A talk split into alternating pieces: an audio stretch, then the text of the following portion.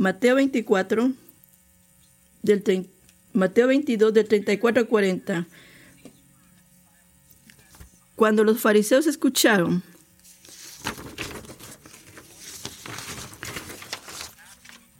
y uno de ellos, el intérprete de la ley, para poner a Jesús a prueba, le preguntó, ¿cuál es el gran mandamiento, Jesús? Y él le contestó, y él le dijo, el Señor dice, amarás al Señor tu Dios con todo tu corazón, con toda tu alma y con toda tu mente. Este es el grande y primer mandamiento. Y el segundo es semejante a este. Amarás a tu prójimo como a ti mismo. De estos dos mandamientos depende la ley y los profetas. Iglesia, mientras nosotros entramos a la segunda tabla de los diez mandamientos que vamos a hacer este sumario en esta mañana, las primeras líneas de los mandamientos de línea, cómo debemos de amar con toda nuestra alma, con toda nuestra mente. No hacemos ídolos, no hacemos imágenes, levantamos el nombre de Dios y no lo tomamos en vano porque amamos a Dios.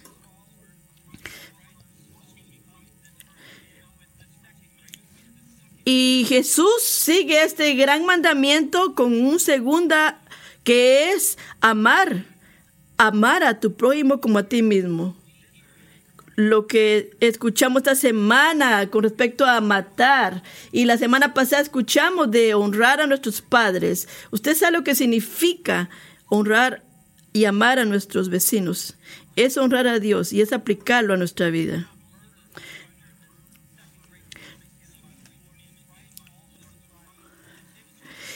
el Señor describe y sumariza los, los primeros cinco mandamientos con este mandamiento para las, lo que es la ley y los profetas. Usted quiere entender, entender el Nuevo Testamento, váyase, a los diez, váyase al Antiguo Testamento.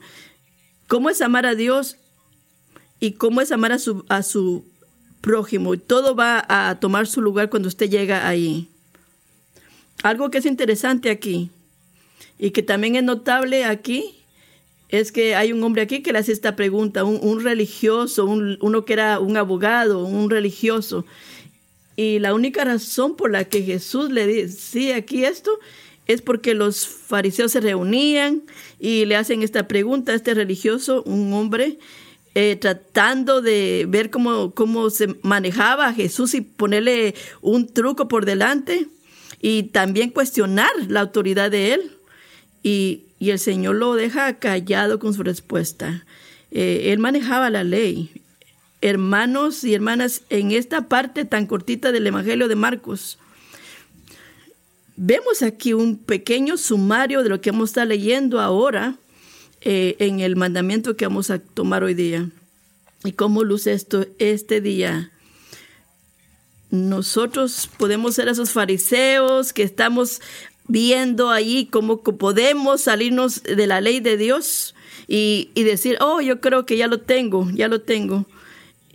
Y el Evangelio de Marcos nos, nos, nos, nos lleva bien fuertemente, que nos dice a los primeros, a los generación de este primer siglo y a los que estamos escuchando, que los, nos quiere decir que los fariseos, los fariseos no se han acabado, no murieron, la iglesia es la segunda generación de los fariseos.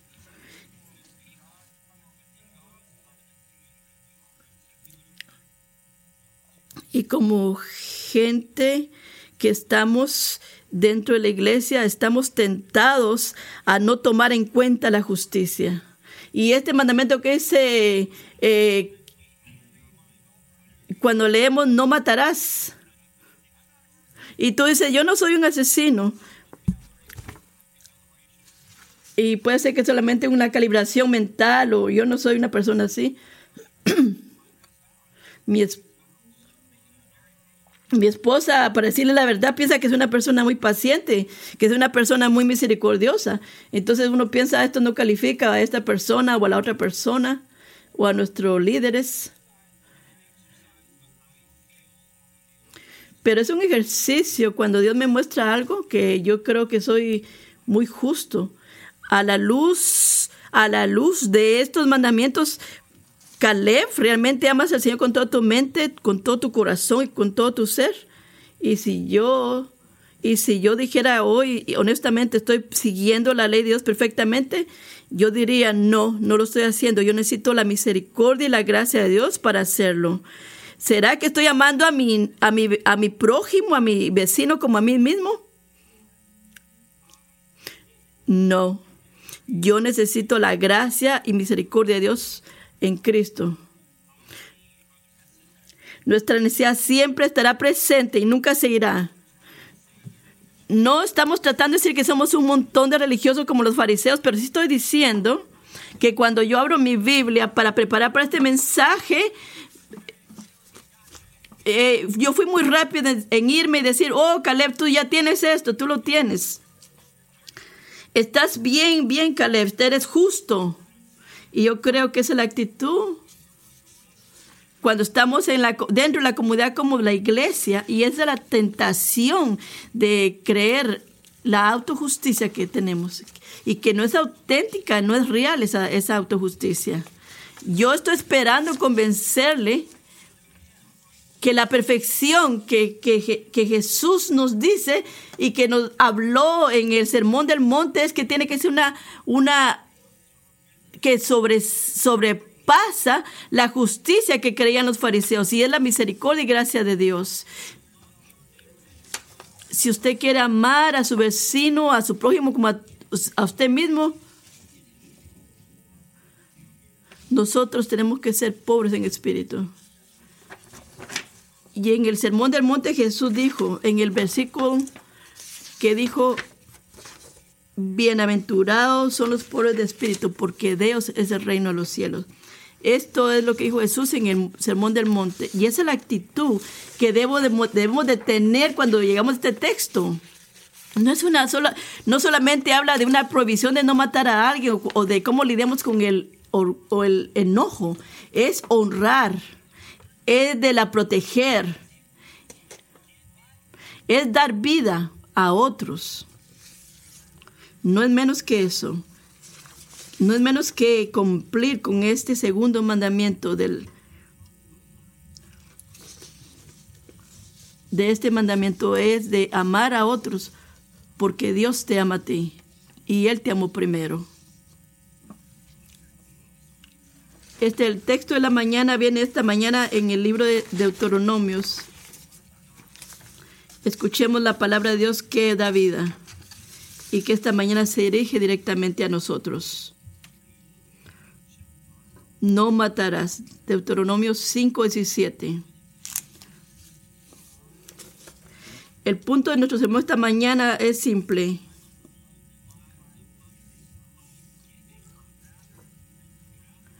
la gente de Dios levanta la vida en lugar de quitar la vida y la vida de otros la levantamos en lugar de quitárselas, porque ellos son a la imagen de Dios. Hay una provisión, hay provisión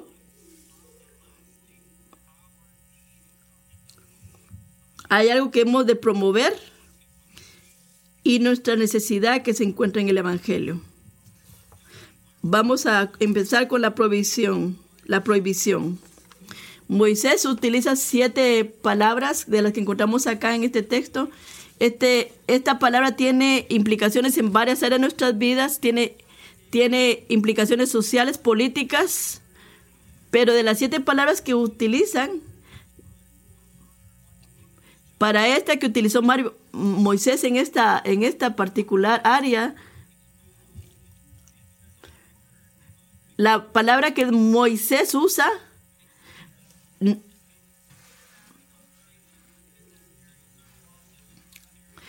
eh, excluye a, las, a los que mueren por guerra. Así que si usted tiene una pregunta ética de cómo la, la ¿Cómo se aplica la, ley de, que hay que matar a una persona por la ley del Estado? Eh, Matthew creo que va a estar tocando eso más despacio la próxima semana. Si usted está luchando con esa idea, si usted tiene preguntas de cómo luce esto, yo le quiero hacer unas preguntas. ¿Cómo Dios a través de su espíritu le ayudó a usted a que usted pueda eh, ver a Cristo y hacerlo glorioso a través de ese texto?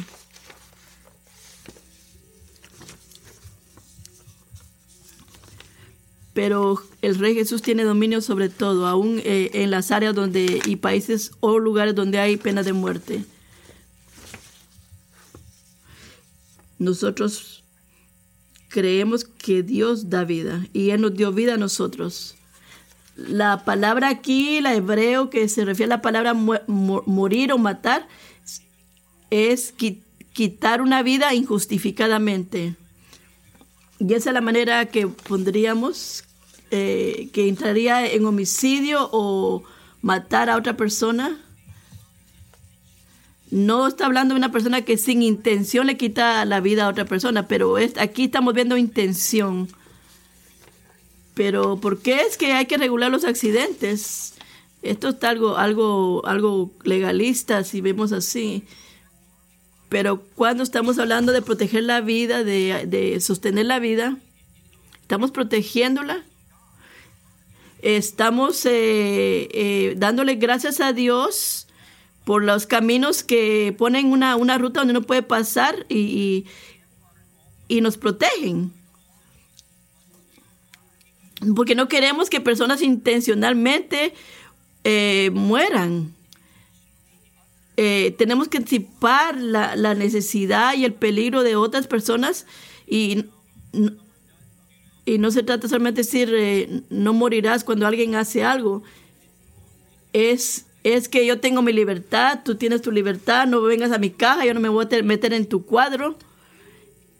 El cristianismo, a lo que nos llama, es mucho más profundo es mucho más profundo que decir no mate, no matarás, es mucho más complejo que eso. Y la tercera idea que hay tras de la muerte es esa muerte que es suicidio. Y, y es una persona que fue víctima de suicidio que cometió suicidio. Y la escritura ve como y esta, la Biblia ve esto como una ah, decisión que es eh, que tú estás tomando, pero que tiene implicaciones, que tiene implicaciones. Y no, yo no estoy diciendo que personas que están lidiando con problemas de depresión y que tengan problemas suicidios eh, eh, no, no tienen una situación real usted tiene una elección, usted tiene una eh, elección a obedecer. Así que, ¿qué significa para Israel y qué significa para nosotros? ¿Significa no, quitar la vida a otras personas intencionalmente? Y tampoco estás apoyando o empujando la, que alguien más se quite la vida. Así, recordamos en el Sermón del Monte, Cristo vino, Cristo vino a completar la ley, a cumplir la ley. Y de los diez mandamientos ninguno es repetido, pero eh, el que dice la, eh, de no matarás sí se repite. ¿Por qué? Cristo nos deja saber que el corazón tras de Dios y su carácter a través de esta prohibición es o eh, chicos, ustedes hicieron esto, hicieron aquello. Eh, pero el carácter de Dios realmente está tras que Él ama la vida, Él ama la vida. Vemos este mandamiento repetido en, en, en Mateo 5. Ustedes escucharon que fue dicho, no matarán. Aquel que mata será reo del juicio. A cualquiera que juzga a su hermano será culpable de muerte. Aquel que le dice a su hermano tonto también será reo del infierno. Si usted recuerda que su hermano tiene algo contra usted, deje su ofrenda en el altar y vaya y reconcíliese con su hermano. Si usted tiene un corazón tras eso, venga y ofrezca su ofrenda. Venga y póngase a cuenta rápido con tu acusador. No sea que tu acusador te vea ante el juez y el juez te, te condene y el juez te diga realmente nunca, verdaderamente nunca saldrás. Lo que hemos en el Nuevo Testamento, en esta palabra, es un asunto del corazón. Y el corazón de la muerte es el odio. Y la verdadera justicia es algo que está externo y se manifiesta internamente y hacen totalmente sentido, están totalmente de acuerdo. Cuando yo digo, cuando yo digo no estoy luchando por no ser, no ponerme enojado y no quiero matar a alguien, ¿qué tal tu, tus sentimientos, tu mente?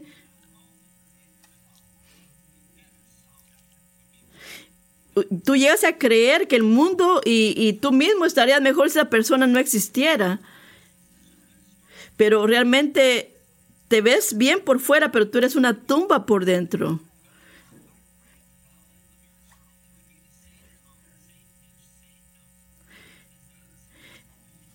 Es la misma nota, lo que está ocurriendo en tu corazón es lo mismo que se manifiesta por fuera.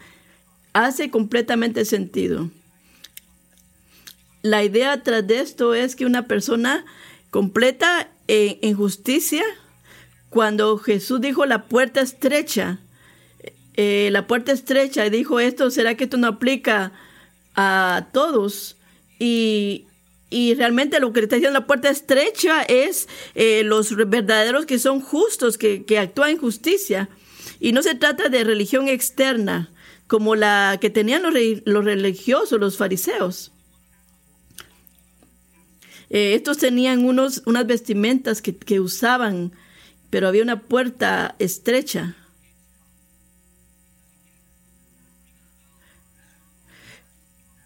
La puerta estrecha era porque había que pasar ahí y los fariseos hacían esta vestidura que no les permitía.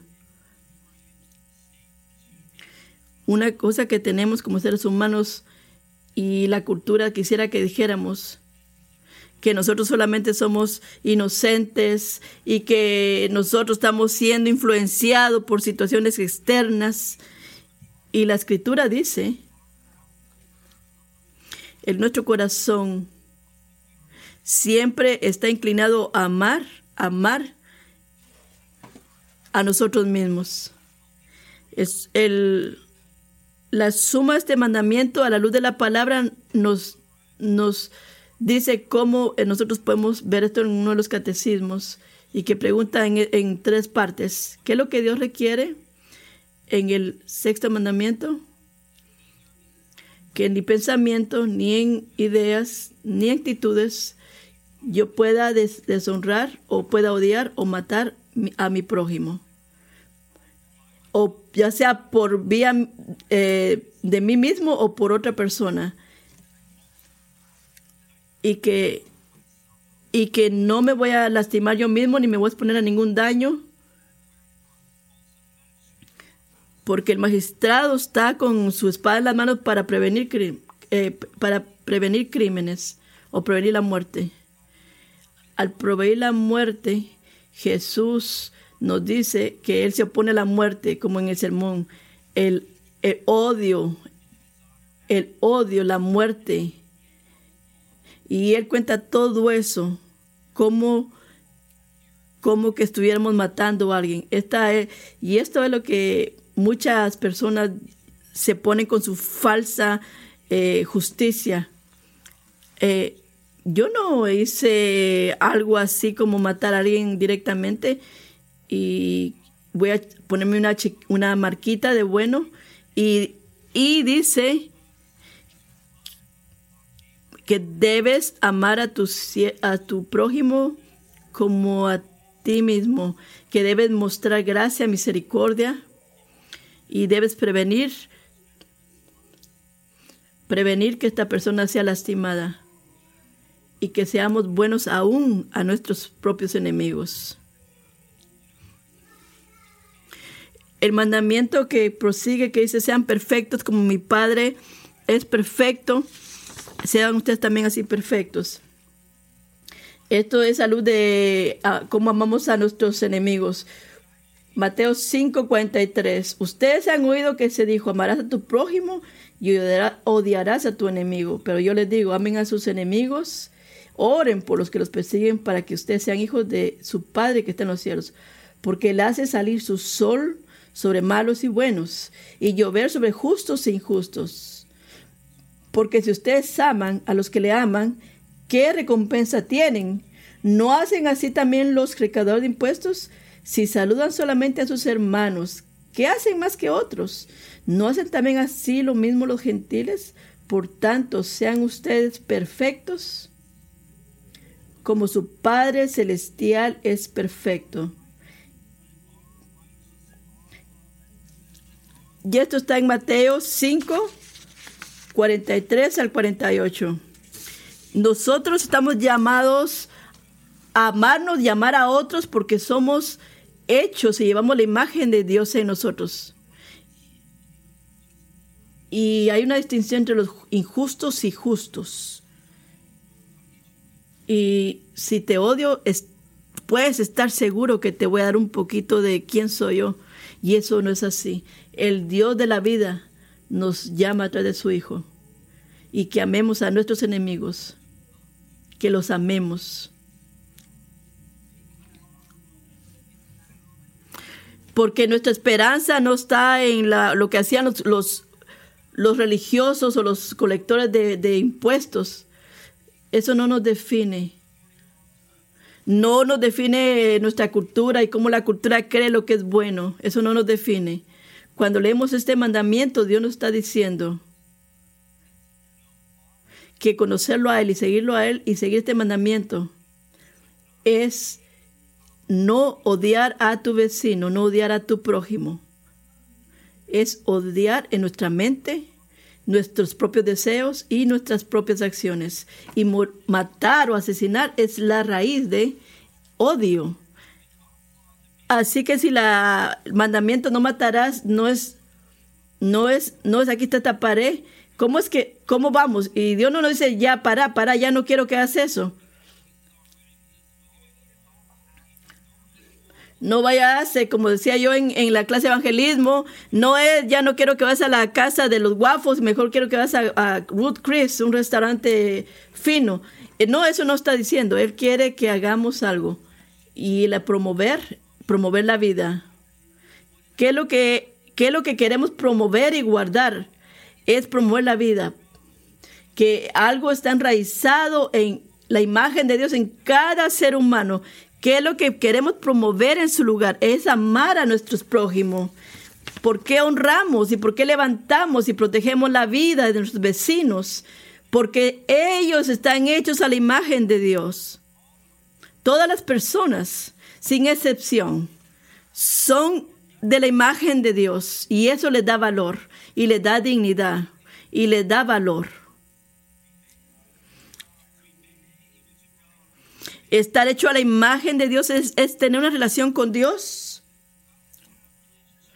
Dios no tuvo relación con los perros, con los... Mm, cuando propiamente nos relacionamos con Dios adecuadamente, somos una imagen de lo que Dios está haciendo, cómo luce Dios cuando nos relacionamos con Él a través de Jesucristo, cuando somos pobres de espíritu contrario a los fariseos que no soy justo, hice la iglesia una marquita, estoy casado, soy, soy bueno con mi esposa, una marquita. Por eso, pone, pone tú el nombre, lo que sea. Cuando vemos, cuando vemos que la imagen de Dios es solamente a través de Jesucristo, es a, poder del, a través del poder de su Espíritu, Es la única manera que vemos la imagen de Dios apropiadamente. Y cualquier persona, lo que crea o no crea, está hecho a la imagen de Dios. Por esa razón, el cristiano ponga este notita en su banco. Todas las personas, todas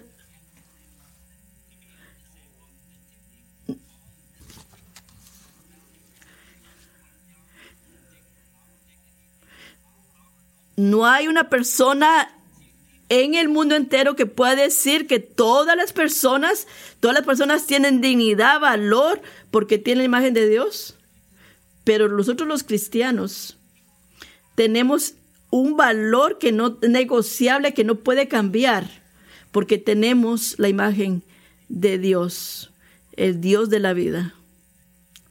Los, los pobres, los ricos, los que no tienen casa, los políticos, los prisioneros, los musulmanes, las casas que se quedan, los ancianos, los que se identifican con, homosexuales, los asesinos, los que tienen la vacuna, los que no tienen vacuna, los maestros, ciudadanos, inmigrantes, abogados, papás, jefes, el jefe, el que iba corriendo a no sé cuántas millas por hora en la carretera, el que te traicionó, el, el,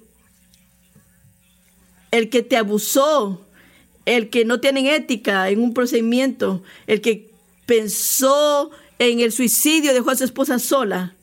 Cualquier persona de estos, estos grupos, sea que, ¿por qué? Porque es algo que nosotros los cristianos nunca diremos y nunca nos comprometeremos que todos estamos hechos a la imagen de Dios y tenemos valor, tenemos dignidad. Eso, amigos, es una herejía que está en esta cultura, en esta cultura, pero realmente es el corazón del Evangelio. Mi trabajo es tirar semillas del Evangelio, de la palabra,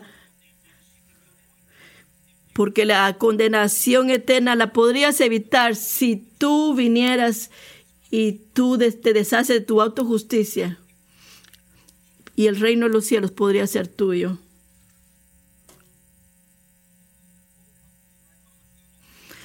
Un escritor que menciona escribe en un artículo en el Pentateuco levanta que la vida de los hombres y las mujeres libres y y esclavos gentiles y no gentiles, nacido y no nacido, tienen gran valor, porque todos están hechos a la imagen de Dios. Deben ser respetados, protegidos y activamente amados. Yo solamente no puedo decir, ah, yo no le voy a poner un cuchillo a esta persona enfrente, solamente voy a eh, alejarme de él o de ella es nuestra actitud hacia, nuestros, hacia nuestro prójimo y le ponemos esa burbuja que nos rodea y es una burbuja personal. Y Dios hizo algo. Eh, le da un mandato a Noé eh, después del diluvio en, en, el arca y le da unos ciertos mandamientos y le dice qué es lo que debe de hacer.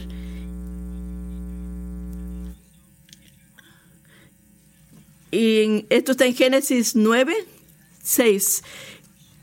Cualquier que derrama sangre por la sangre de ese hombre, su sangre será derramada.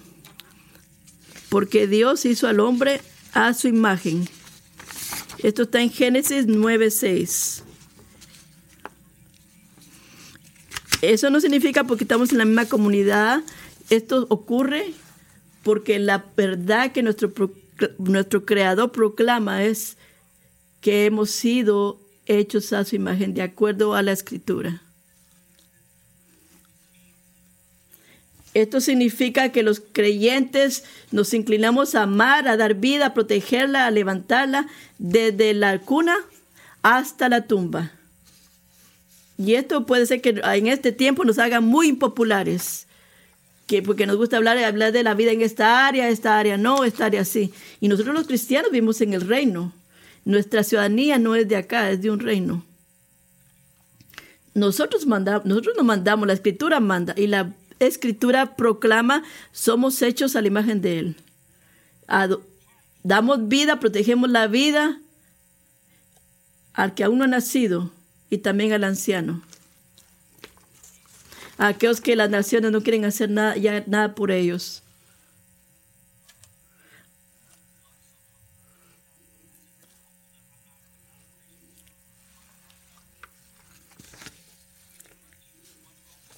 Una definición saludable de qué es el amor.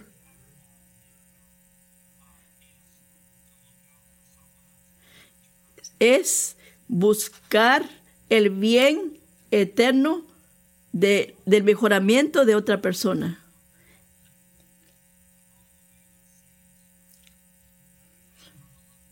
Llamar a un miembro de nuestra iglesia a que se arrepienta es llamar a una persona mejora para tu eternidad. Porque la raíz del, del amor y llamarse arrepentimiento es el amor. Es anticipar la necesidad de aquellos que están en necesidad. Es aquellos que están en- a través de una cirugía y oramos por ellos. Es orar por ellos. Apoyarnos, animarnos, es amarnos. Valuar a los menos afortunados es amor darle, darle comida porque es hacer, hacer grande al que nos da vida. Eso es amor. Estar más preocupados por la vida de otros, eso es amor. Es escuchar más y hablar menos. El amor es el, es el contrario del odio.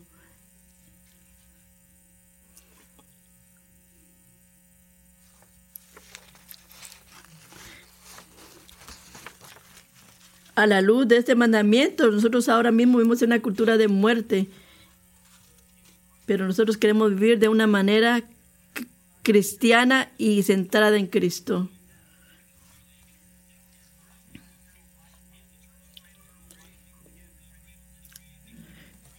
Y no es porque la iglesia quiera implementar una área eh, reformada de que somos vida, sino que tesor- te- tesoramos la vida porque Cristo, Él, Él nos dio vida abundante a través de lo que Él hizo en la cruz, cuando Él dijo, "Eh, está hecho. ¿Quieres obedecer este mandamiento? Jay Parker nos informa en un texto aquí. Solamente a través de restringirla, restringirla y, y no dar gracia, Odiamos, odiamos el odio en todas sus formas y solamente nos vestimos en la gracia y el amor a través de Cristo y su Espíritu, que nos lleva al glorioso esperanza que encontramos en el Evangelio. Si queremos apropiadamente entender lo que es, Dios nos dice aquí en Deuteronomio 5, debemos ser cristocéntricos. Cristo debe ser nuestro centro. ¿Por qué? Que entendemos esta verdad, la aplicación. No es metáforas. Si hacemos eso, estamos eh, intercambiamos lo glorioso de la vestidura y nuestra unión con Cristo. Es como que estuviéramos tratando de cambiar este Ruth Chris por la casa de los guafos para nosotros poder llegar a Cristo, llegar a Cristo, llegar a la cruz, tenemos que ver nuestra necesidad. Lo que nos lleva a Santiago 2.10. Santiago nos dice esto. Pero, pero si uno mantiene toda la ley y falta en uno, y falta en uno, la A, la A no la ha guardado todo. Porque si tú cometes adulterio o matas, te haces transgresión de la ley. La postura que debemos tener cuando vemos este texto, la postura que debía haber tenido yo cuando leí este texto es, yo, yo, yo ya entendí esto. Debemos tener una postura de gran necesidad espiritual.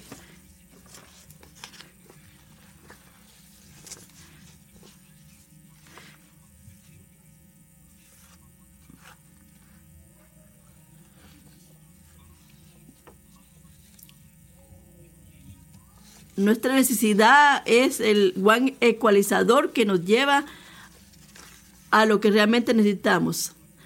Como Jesús hablaba a los, a los tax collectors, a los colectores de impuestos. Y él le decía, vayan a leer los profetas y aprendan realmente qué es lo que significa compasión, misericordia. Y, y era aquellos que se ponían su ropita, que lucían como religiosos. Era, el evangelio era para los que estaban pobres en espíritu. Nuestra Cuando nosotros tratamos de mantenernos en pie, nuestra propia justicia es como la justicia que tenían estos fariseos y, intérpretes de la ley. Nos, nosotros no tenemos justicia porque no existe. Usted puede estar sentado aquí visitándonos y quizás no conoce al Señor. Nosotros, nosotros estamos contentos que usted esté acá. Y qué bueno que podemos servirle en esta mañana, que damos hospitalidad, que nos alegramos que esté acá. Pero si usted viene con la idea que usted es una buena persona o que usted hizo algunos mandamientos, los guardó y qué bueno, y Santiago nos dice que si rompimos uno solamente los mandamientos de Dios, los hemos roto todos. Y eso nos hace culpables y, y nos paramos delante de Dios, un Dios justo, como injustos.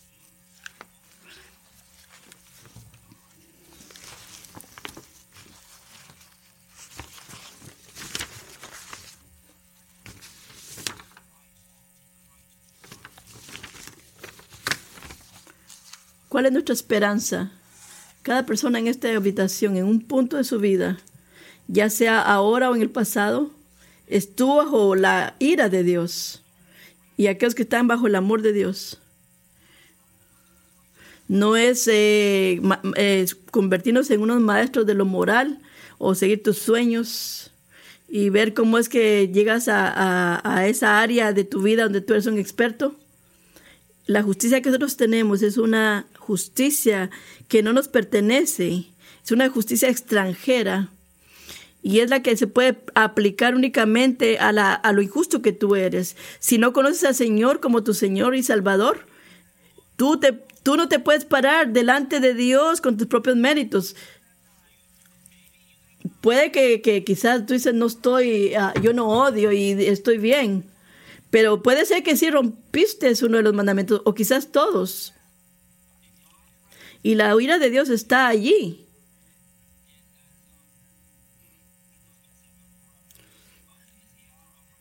En sus dos manos, como que dijéramos ahora, está, con sus dos manos, dice, eh, con una mano te dice, ven, ven, te llama, y con la otra le está sosteniendo su propia ira, él mismo lo está haciendo. Pero hay un momento que esa oferta ya no va a estar, ya no va a estar disponible y la ira de Dios se va a desatar. Así que hoy es el día, hoy es el día que tú debes volverte, volverte de tus pecados, porque no solamente la ley es a través de los diez mandamientos, no matarás, que, que realmente no calificamos para cumplirlos. Dios nos muestra nuestra necesidad, y, pero también el Evangelio nos proclama un Salvador por el cual tú puedes cambiar todos tus pecados por la justicia de Él. No puede, no necesita irte, irte, con la ira de Dios. Dios ofrece salvación en Jesucristo, te la ofrece hoy. Y lo único que tienes que hacer es arrepentirte, creer, confiar en Jesús como tu Señor y tu Salvador. Bájate del trono de tu corazón, deja ese trono del pecado y ven de rodillas al Rey Jesús. Y ven, ten comunión con tu Salvador, con tu Creador por toda la eternidad. Iglesia, no, ese no es solo el mensaje que proclamamos, es un recordatorio de nuestra necesidad de Dios de todos los días. Somos una iglesia centrada en Cristo y al pensar en lo que Cristo Jesús hizo debe impactar nuestra vida hoy. La misma gracia gloriosa que nos movió de la justicia a la justicia la misma gracia que nos dio la habilidad de amar a, tus, a tu prójimo como a ti mismo, en lugar de estarte amando a ti mismo, es un amor sin restricciones hacia otros, porque Dios, eh, Dios ha derramado su amor en nosotros por su Espíritu Santo que Él nos dio para que amemos a otro. Debemos conocer a Dios. Si quieres saber lo que Dios hizo y lo que Dios está haciendo, Él conquistó la, la muerte en la cruz.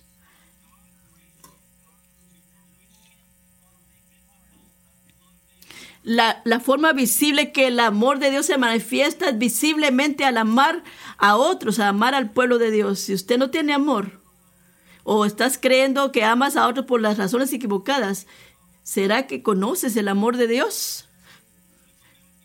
Como Mateo dijo, si tu equipo gana, y eso puede ser que mueva tus emociones, pero si tú amas a Dios y ese amor ha sido puesto en tu corazón, debes de estar amando personas.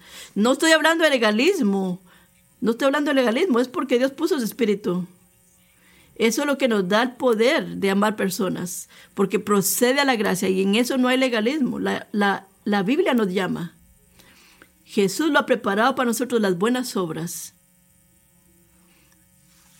Primera Juan 1, 19 nos dice, Amamos porque Él nos amó primero. Vea lo que está sucediendo. Está, amamos, amamos. Es algo que está pasando. Está pasando. Amamos porque Él, Él está enraizado en esto, porque Él nos amó a nosotros. Esa es la raíz.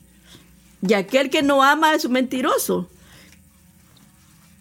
Porque no puede decir que ama a Dios a quien no ha visto y, no, y odiar a su, a su prójimo, a quien, tiene allí, a su hermano. No hay duda que deben haber, personas aquí que quizás están desanimados eh, porque tienen esa lucha.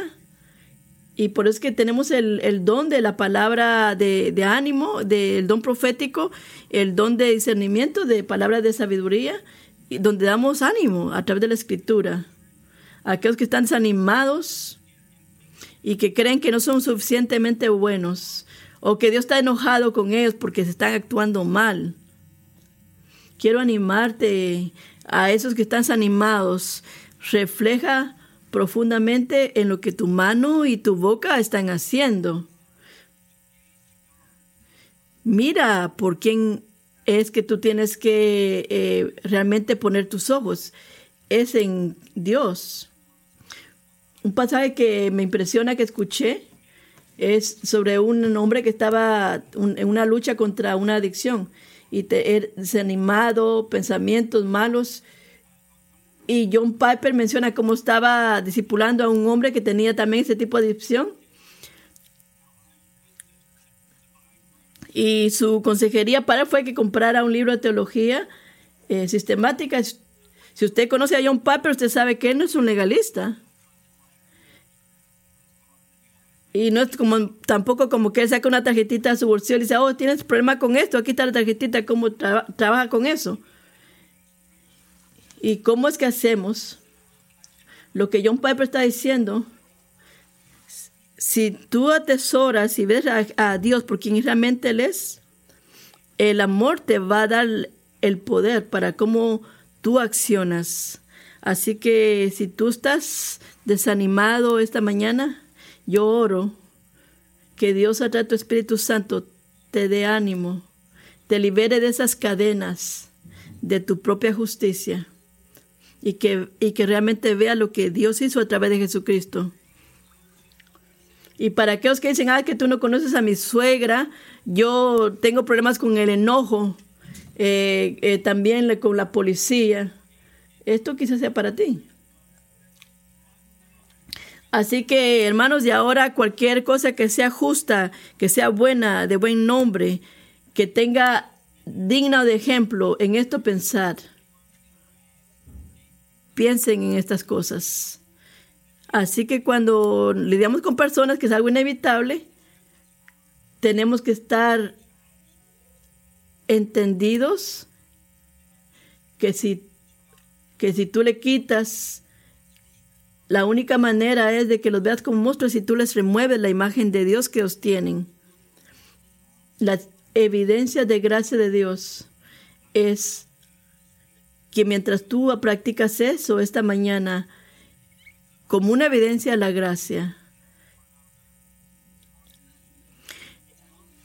Es común en nuestra cultura de que le ponemos una marca a las personas porque nos lastimaron, porque piensan diferente a nosotros. Qué rápidos somos en poner a las personas en categorías para no pensar en ellos.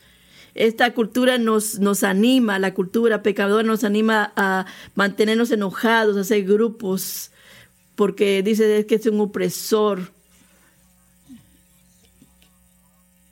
y solamente dar amor, porque si el amor e, es algo que tú estás buscando un interés particular para ti, y Dios nos llama a algo mucho más hermoso, más grande, que nos paramos mucho más alto que el odio. Y Juan nos dice que este mandamiento, este mandamiento les he dado, porque han sido hechos a la imagen de Dios que Dios nos dice, porque cuando éramos aún pecadores, Cristo murió por nosotros. Cuando Dios tiene su lugar apropiado en nuestros corazones, cuando queremos resistir su, autoridad eh, para gobernar en nuestras vidas. Y tenemos que entender que tan misericordioso ha sido en Cristo para cambiar nuestras vidas. Cómo nuestras vidas son diferentes porque Dios nos amó porque Dios de vida te bendijo y puedes bendecir la vida de otros al amarlos. Señor, te amamos. Te amamos porque tú nos amaste. Te damos gracias porque nuestra gran necesidad fue perdonada. Y en tu gracia tú nos has pedido que eh, nos inclinemos a amar y extender esa misma gracia. Señor, Convéncenos en esas áreas del corazón, que a través de tu espíritu recuérdanos de tu amor y que eso nos dé poder, que nos dé poder para amor. Que sea un momento de ánimo y que oremos unos por los otros. Danos espíritu de ánimo a todos los que estamos acá, a los que están sin ánimo, que están peleando con sus pecados. Haz a Jesús glorioso ante nosotros para que podamos amar a nuestro prójimo.